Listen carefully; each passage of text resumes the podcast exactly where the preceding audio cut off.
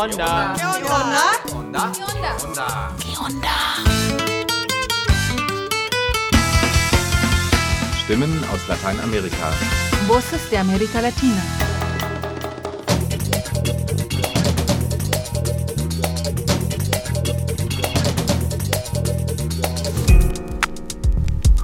Herzlich willkommen zum Onda Info 577, diesmal produziert aus Kolumbien. Hallo. Unsere Themen. Honduras gehört zu den zehn größten Palmölproduzentinnen weltweit. Große Agrarunternehmen vertreiben Kleinbäuerinnen für den Anbau des Exportschlagers von ihrem Land. Seit Jahrzehnten schwelt der Konflikt. Im letzten Jahr gab es unter Präsidentin Xiomara Castro ein neues Abkommen. Bisher scheint sich jedoch nicht viel zu ändern. Veronica Rossa fasst zusammen. Die erste weibliche Präsidentin in der Geschichte Perus, Diana Boluarte, hat seit ihrer umstrittenen Machtübernahme im Dezember 2022 gegen die Menschenrechte und die Rechtsstaatlichkeit verstoßen. Dass Boluarte eine Frau ist, die aus der Provinz stammt und Quechua spricht, scheint kein Hindernis gewesen zu sein. Vor diesem Hintergrund stehen die feministischen Kollektive in Lima und in den Regionen vor großen Herausforderungen. Wie sich die Kollektive in der aktuellen politischen Krise organisieren, hören wir in einem Beitrag von Alisa Janis.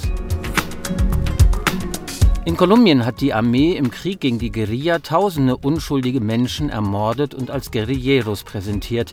Dieses Verbrechen ist als Falsus Positivus Skandal bekannt geworden. Allein für die Jahre 2002 bis 2008 sind über 6000 Mordfälle dokumentiert. Die Hinterbliebenen fordern Gerechtigkeit und eine Antwort auf die Frage, wer den Befehl dazu gegeben hat. Die Mutter und die Schwester von zwei Opfern waren auf einer Rundreise in Europa. Darius Osami hat sie getroffen.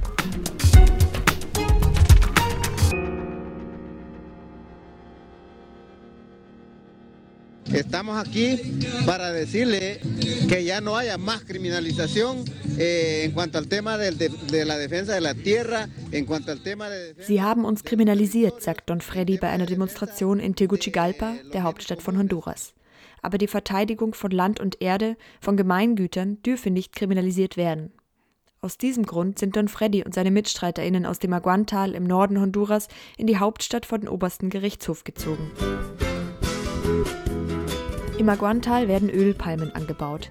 In den 70er Jahren haben sich im Rahmen einer Agrarreform kleinbäuerliche Familien und Kooperativen im Aguan angesiedelt, aber mit der Zeit kamen auch andere Gruppen dazu. Y efectivamente, pues es un valle que por ser fértil eh, es ist ein fruchtbares Tal. Es zieht natürlich viele agroindustrielle Unternehmen an. Das bringt viel Repression für die Bauernfamilien mit sich und den Verlust von Menschenleben. Sagt Esli Banegas, Leiterin der Coordinadora de Organizaciones Populares del Aguan, der COPA, einem Dachverband lokaler Basisorganisationen aus dem Aguantal, im Gespräch mit dem Öko-Büro in München. Große Agrarunternehmen bauen im Aguantal Ölpalmen an. Der Platz für die Bäuerinnen und Bauern wird immer weniger. Die, die sich im Tal niedergelassen haben, wurden bei ihrer Ankunft auch dazu genötigt, afrikanische Ölpalmen anzupflanzen. Eine Pflanze, die sie manchmal weder kennen noch selbst nutzen können. 60 Prozent des Tals sind inzwischen mit Ölpalmen bepflanzt. Die Bevölkerung schloss sich zusammen, um sich gegen die großen Agrarkonzerne zu wehren. Eh, Dann begann eine Serie von Drohungen, Verfolgungen, Entführungen, Ermordungen. Und damit reißen sie das Land wieder an sich. Sie enteignen die Bauernfamilien von ihrem Land. Aber nicht nur die Menschen, auch die Natur leidet unter der monokulturellen Bepflanzung mit Ölpalmen. Die Menschen, die sich gegen die Vertreibung und die Umweltzerstörung organisieren, müssen mit Gewalt rechnen. 150 Mitglieder der kleinbäuerlichen Genossenschaften wurden seit 2010 ermordet. Als Anfang 2022 Xiomara Castro Präsidentin von Honduras wird, schöpfen die Menschen Hoffnung. Xiomara Castro hatte sich beim Staatsstreich 2009 gegen das Militär und an die Seite der honduranischen Bevölkerung gestellt. Und nur einen Monat nach Castros Amtsantritt unterschreibt die neue Regierung ein Abkommen. Die Gewalt im Aguantal soll ein Ende finden. Este acuerdo del 22 de febrero del 22 contiene eh, la instalación de una comisión tripartita. Dieses Abkommen vom 22. Februar 2022 beinhaltet die Einrichtung einer dreigliedrigen Kommission. Zusätzlich zu der bereits erwähnten Kommission hat diese Kommission die Aufgabe, alle Menschenrechtsverletzungen zu untersuchen. Die Morde, die ungesühnt geblieben sind, die früheren und die während der Regierung von Doña Xiomara Castro. Und einen Mechanismus der Wiedergutmachung und der Nichtwiederholung der Geschehnisse zu schaffen, der die Opfer all dieser Morde entschädigen und die Verantwortlichen für diese Verbrechen bestrafen kann.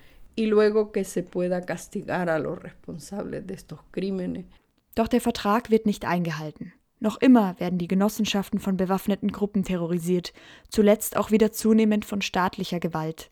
Copa-Leiterin Esli Banegas sieht hier auch einen Zusammenhang mit der Drogendiktatur, dem organisierten Verbrechen, das sich in Honduras und der Region weiter stark ausbreitet. Banegas weiß, dass kriminelle Banden mit den Agrarkonzernen zusammenarbeiten. No hay investigación, pero sabemos pues de los vínculos que se están dando. Es gibt keine Untersuchung, aber wir wissen von den Verbindungen zwischen den Unternehmen und den bewaffneten Gruppen, die sogar versuchen, den friedlichen und gewaltlosen Kampf zu delegitimieren, der von Organisationen wie der Agrarplattform, der COPA und einigen anderen Bauernorganisationen geführt wird. Auch deswegen fordern Esli Banegas und ihre MitstreiterInnen die Umsetzung des Abkommens vom 22. Februar und damit die Einsetzung einer Kommission, die die Menschenrechtsverletzungen in der Region untersucht. Nosotros aspiramos porque venimos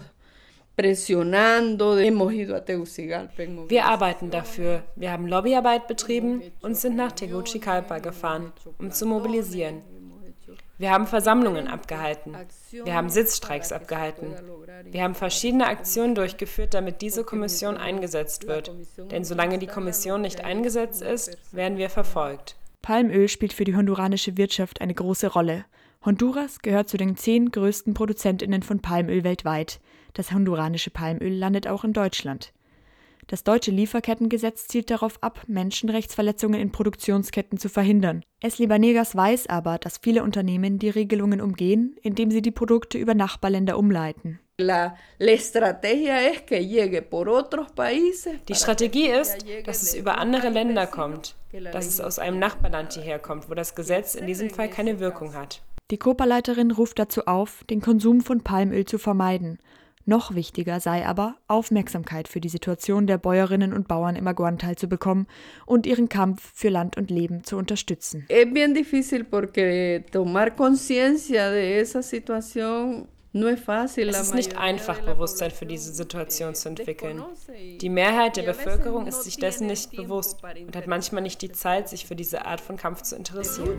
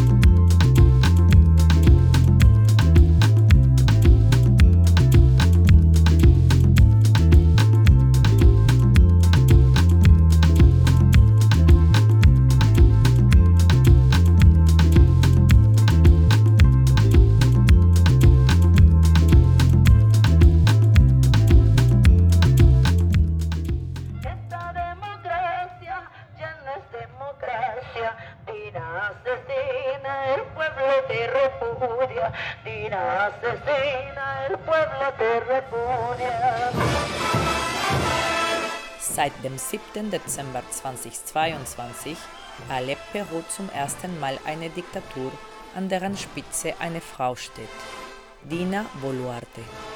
Ehemalige Vizepräsidentin Pedro Castillos zeigte sich im Wahlkampf mit Pollera, sprach Quechua und versprach, eine verfassungsgebende Versammlung einzuberufen. Als Castillo mit dem Rücken zur Wand stand, versicherte Dina ihre Unterstützung bis zur letzten Konsequenz. Doch nach seinem Sturz richtete sie sich in ihrer Machtposition ein und paktierte mit der extremen Rechten.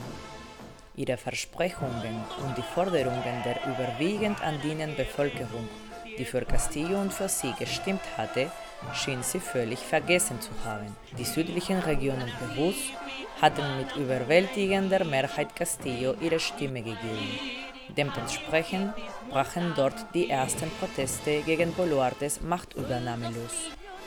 Die Reaktion der neuen Regierung war von Anfang an brutal und überzogen. Die Bilanz über 70 Tote und niemand wurde verurteilt. Wie organisieren sich die feministischen Bewegungen in diesem Kontext? Radio Matraca sprach mit zwei feministischen Aktivistinnen aus verschiedenen Regionen und Generationen, Marita Rodriguez und Julie del Pilar, über die Aktionen und Forderungen der feministischen Bewegungen in Peru. Niemand hat das Gefühl, von der Zentralregierung vertreten zu werden. Alle fühlen sich übergangen und unterdrückt. Und daraus ist dieser breite Protest entstanden. Erzählt Marita. Die lesbisch-feministische Aktivistin lebt in El Callao, einer Hafenstadt bei Lima. Sie hat in den 90er Jahren in der Ukraine Ingenieurwissenschaften studiert und ist seit ihrer Jugend mit dem Sozialismus und Feminismus verbunden. Heute engagiert sie sich in der Volksbildung durch urbane Kunst. Die Rechtsstaatlichkeit ist in dem Moment verloren gegangen, als damit begonnen wurde, Mobilisierungen und Demos durch den Einsatz nicht zugelassener Waffen aufzulösen. Sobald die Menschenrechte und vor allem das Recht auf Leben nicht mehr geachtet werden, haben wir eine zivil-militärische Diktatur. Wir hatten hier monatelang Ausnahmezustand. Die Region, aus der ich komme, Puno, wurde militarisiert. Die Aymara-Region und vor allem Juliaca, wo der Konflikt am stärksten war kommentiert Juli. Seit zehn Jahren engagiert sie sich in der feministischen Bewegung. Ihre erste Begegnung mit Frauenkämpfen hatte sie durch die FENMUCARINAP, die Nationale Föderation der Handwerkerinnen, Indigenen, Ureinwohnerinnen und Angestellten Perus. Für die Militarisierung des Landes wurde ein riesiges Budget bereitgestellt.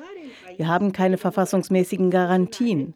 Und wir haben kein Recht auf Freizügigkeit. Denn sie können dich auch auf der Straße abfangen, deinen Rucksack kontrollieren, als Zeugen gegen dich aussagen, dich verhaften und dich misshandeln. Das ist Teil des faschistischen neoliberalen Modells.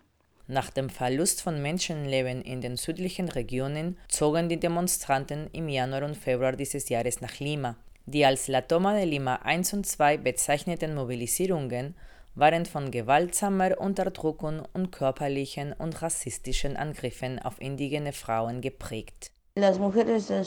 Wir, die Frauen des Südens, haben uns in die vorderste Reihe der Bewegung gestellt. Wir haben innerhalb der Oya Kommun unseren Protest organisiert und als Frauen sagen wir ganz deutlich, dass wir Dina nicht als unsere Präsidentin anerkennen sagt Juli, die genauso wie Marita bei den Küchen für alle, den Ollas Comunes, aktiv ist. Woher stammt die Unterstützung für den Aufstand? In diesem Fall haben viele unabhängige feministische Genossinnen in Gruppen mobilisiert. Es sind wirklich eher gesellschaftliche Gruppen als Kollektive. Sie haben innerhalb der Ollas Comunes mobilisiert. In Lima haben sie Erste-Hilfe-Initiativen organisiert. Die feministischen Genossinnen in den Institutionen stellen Dokumente aus. Sie unterstützen die Menschenrechtskoordinatorin, gehen mit Anwältinnen in die Polizeistationen, um Gefangene herauszuholen, die misshandelt und geschlagen wurden. Aus dem Süden Perus haben wir in der feministischen Bewegung viele Jahre lang gekämpft, aber heute werden unter der Leitung von DINA öffentliche Strukturen zur Förderung von Frauen, Kindern, Geschlechtergerechtigkeit, sexueller Vielfalt und der Verteidigung von Indigenen und ihren Gebieten praktisch zerschlagen.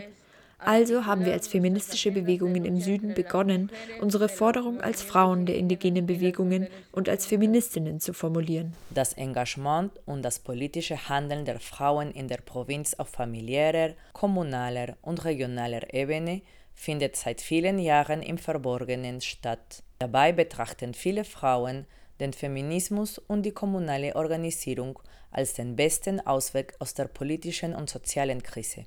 Es sind die Frauen, die die Familien- und Gemeindestrukturen in Peru aufrechterhalten. Unser Land Peru ist ein Land der jungen Menschen und wir brauchen einen Generationenwechsel mit Vorschlägen zur Überwindung von Ethnie, Geschlecht, Klasse, gesellschaftlicher Stellung als opportunistische oder neoliberale Machtfaktoren. Die feministische Bewegung in Peru macht derzeit eine neue Entwicklung durch. Denn bei uns gab es viele Spaltungen wegen der Diktatur und seiner egozentrischen und opportunistischen Doktrin. Außerdem ist es nicht zu leugnen, dass auch Frauen Teil des Unterdrückungssystems sind. Und seit wir uns den Zugang zu Bildung erkämpft haben, ist klar, dass auch wir lernen müssen. Der Feminismus hat mir bei der Entwicklung meines Denkens, meiner Persönlichkeit und vor allem bei meiner Selbsterkenntnis geholfen. Ich denke, auch diese Bewusstseinsprozesse sind wichtig. Es ist wichtig, dass wir uns alle zusammenschließen und selbst organisieren können, denn das ist oft unsere größte Schwäche, dass wir keine gemeinsamen Ziele formuliert kriegen und in der Diskussion stecken bleiben und nicht die Veränderung erreichen, die wir gerne erreichen würden. Dabei dürfen wir nicht vergessen, dass die Feministinnen aus der Provinz erst seit zwei oder drei Generationen Zugang zu diesem komplexen Instrument namens Bildung haben, dank der Unterstützung ihrer Mütter, Tanten, Großmütter und Schwestern. Die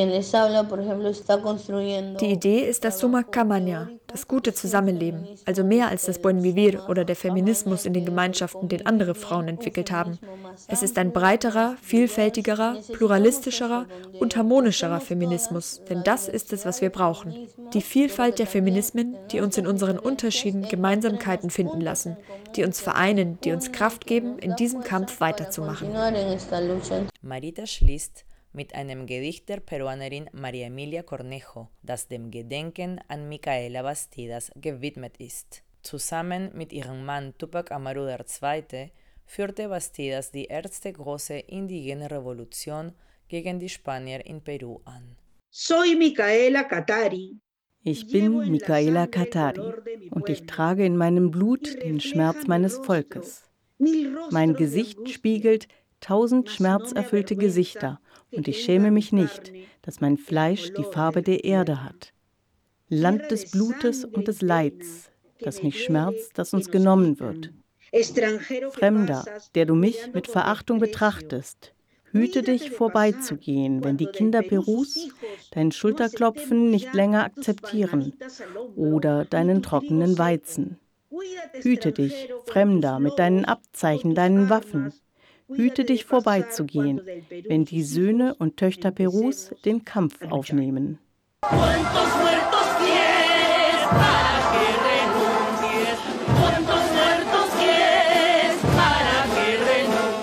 Dies war eine Produktion von Radio Matraca.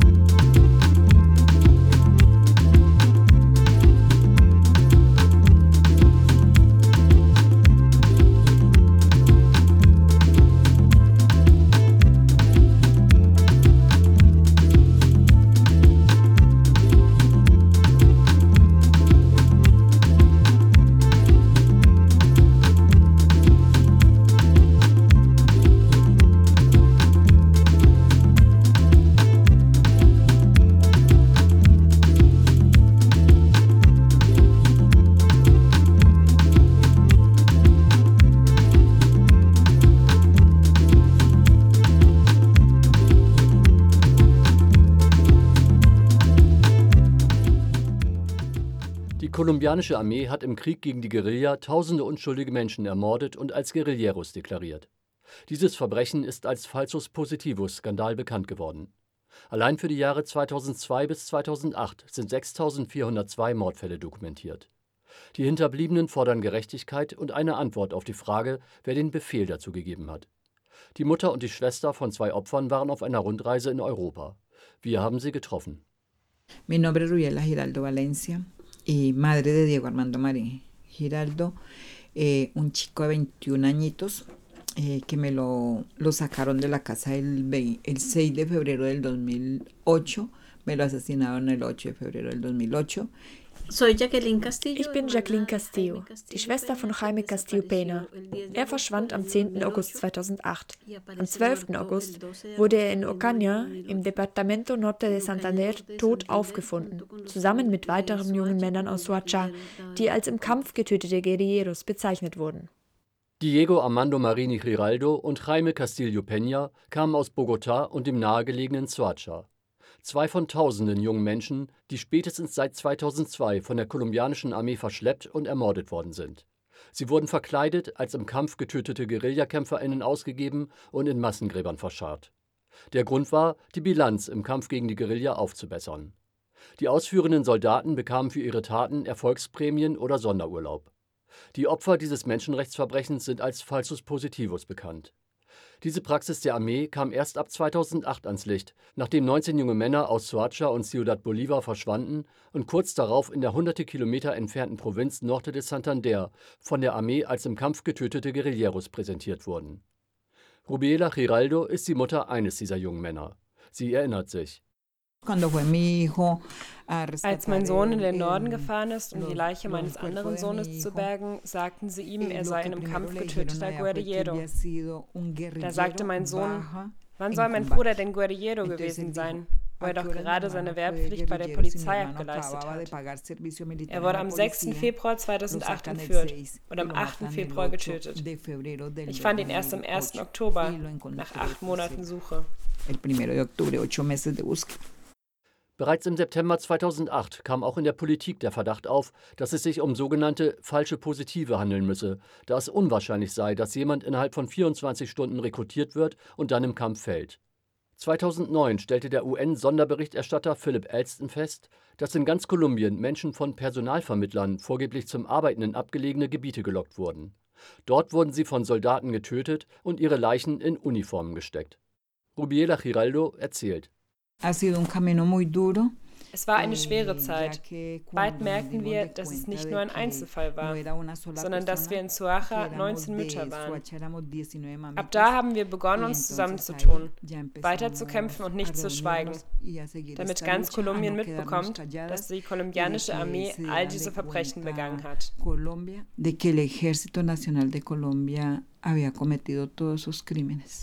Die Frauen gründeten den Opferverband MAFAPO, Madres de los Falsos Positivos. Unermüdlich prangern sie seitdem das Verbrechen an und fordern Gerechtigkeit für ihre Angehörigen. 2018 nahm die JEP, die Sondergerichtsbarkeit für den Frieden, ihre Arbeit auf. Die JEP ist Teil des Friedensabkommens zwischen der kolumbianischen Regierung und der FARC-Guerilla. Nach zahlreichen Anhörungen von Soldaten veröffentlichte die JEP 2020 ihren Bericht zu den Falsus Positivos. Dort ist festgehalten, dass die Armee allein zwischen 2002 und 2008 mindestens 6.402 unschuldige Menschen ermordet hat. Diese Zahl ist allerdings nur eine vorläufige. Jacqueline Castillo geht von über 10.000 Opfern aus. Und ungeklärt ist immer noch die Frage, wer gab den Befehl? ¿Quién dio la orden? Das fragen wir uns auch. Wir wollen wissen, wer gab den Befehl, diese ganzen Verbrechen zu begehen. Wir wissen, dass viele Soldaten vor der GEP ausgesagt haben, dass sie unter Druck gesetzt wurden, um Ergebnisse zu liefern. Man sprach davon, die Leichen zu zählen. Sie haben sich nicht getraut zu sagen, wer die Befehle dazu gegeben hat. Die GEP muss gegen die Generäle ermitteln, gegen die obersten Befehlshaber, denn wir wissen, dass die Befehle von oben kamen.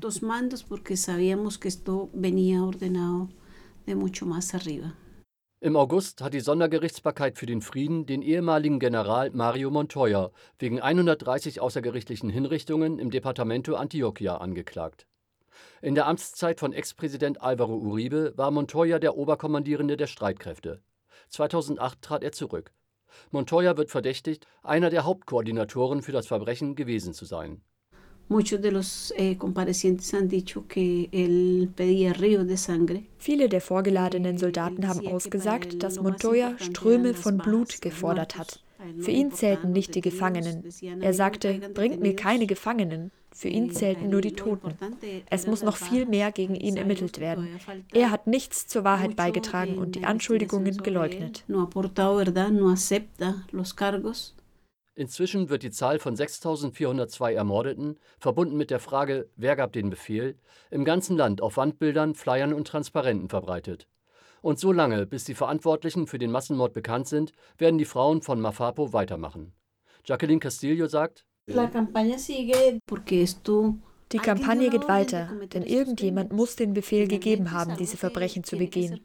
Das ist etwas, was die Gesellschaft wissen muss. Das darf nicht weiter vertuscht werden und deshalb machen wir diese Taten auch sichtbar, damit sich so etwas nie mehr wiederholt.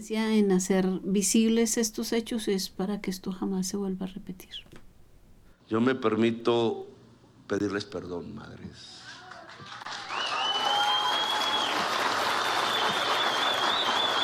Ustedes son las madres de toda Colombia. Eine Zeremonie Anfang Oktober in Soacha bei Bogotá. In einem Zelt sitzen die Mütter von Mafapo und viele Angehörige der Opfer der Falsus Positivus. Vorne stehen und sitzen der kolumbianische Präsident Gustavo Petro, der Verteidigungsminister und der Armeechef. Sie bitten die Angehörigen um Verzeihung für die von der Armee verübten Morde. Ein wichtiger Schritt, auch für Rubiela Giraldo. Eh, das war eine Genugtuung für uns. Aber eigentlich hätten nicht sie dort sitzen und um Verzeihung bitten sollen sondern diejenigen, die zum Zeitpunkt der Morde an der Regierung waren. Petro ist nach Soacha gekommen und hat sich mit uns Müttern getroffen. Er hat uns Hilfe angeboten für die Errichtung eines Mahnmals. An diesem Projekt arbeiten wir gerade.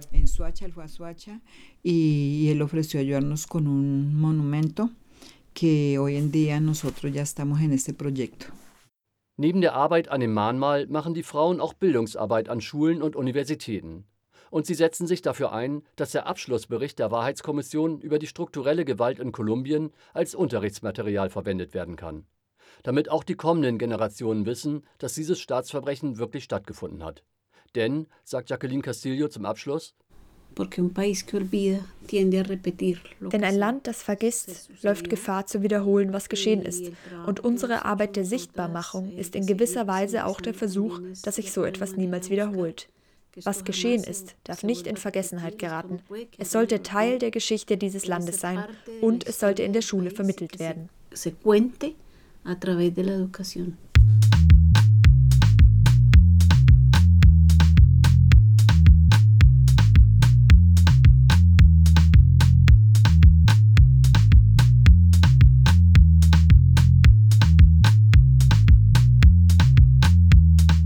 Das war fast unser Onda 577.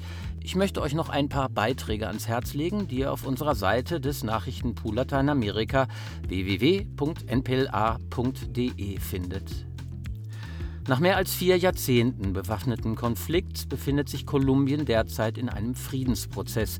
In den ländlichen Gebieten war und ist der Konflikt stark vom Streit um Land geprägt, bei dem fast alle bewaffneten Akteure um die Kontrolle und die Vorherrschaft über das Land kämpfen. In der Folge wurden Tausende von Kleinbäuerinnen und Indigenen getötet, vertrieben und ihres Landes beraubt. In Kooperation mit dem Forschungs- und Dokumentationszentrum Chile Lateinamerika haben wir mit Abel Queque gesprochen, einem Vertreter des Nasa-Volkes aus der Gemeinde Calotto im Norden des Bundesstaates Cauca. Abel erzählt, wie und seit wann die Nasa beschlossen haben, ihr Land zurückzuerobern, ein Prozess, den sie die Befreiung von Mutter Erde nennen. Ponal berichtet diese Woche über schmutziges Geld und die Zerstörung des Amazonas. Umweltkriminalität steht mittlerweile an dritter Stelle der weltweiten Kriminalitätsarten. Kriminelle Organisationen sind auch im Amazonasgebiet längst auf dem Vormarsch. Panama kommt es seit Wochen zu Protesten gegen einen Bergbauvertrag der Regierung. Am 3. November hat der panamaische Kongress ein Stillhalteabkommen beschlossen und damit die finale Entscheidung über den umstrittenen Kupferminenvertrag der Justiz überlassen. Und in Kolumbien stocken die Friedensverhandlungen. Die FARC-Splittergruppe EMSC hat den Verhandlungstisch mit der kolumbianischen Regierung vorerst wieder verlassen. Der Waffenstillstand soll aber bestehen bleiben. Alle Ponalbeiträge auf www.npla.de/ponal.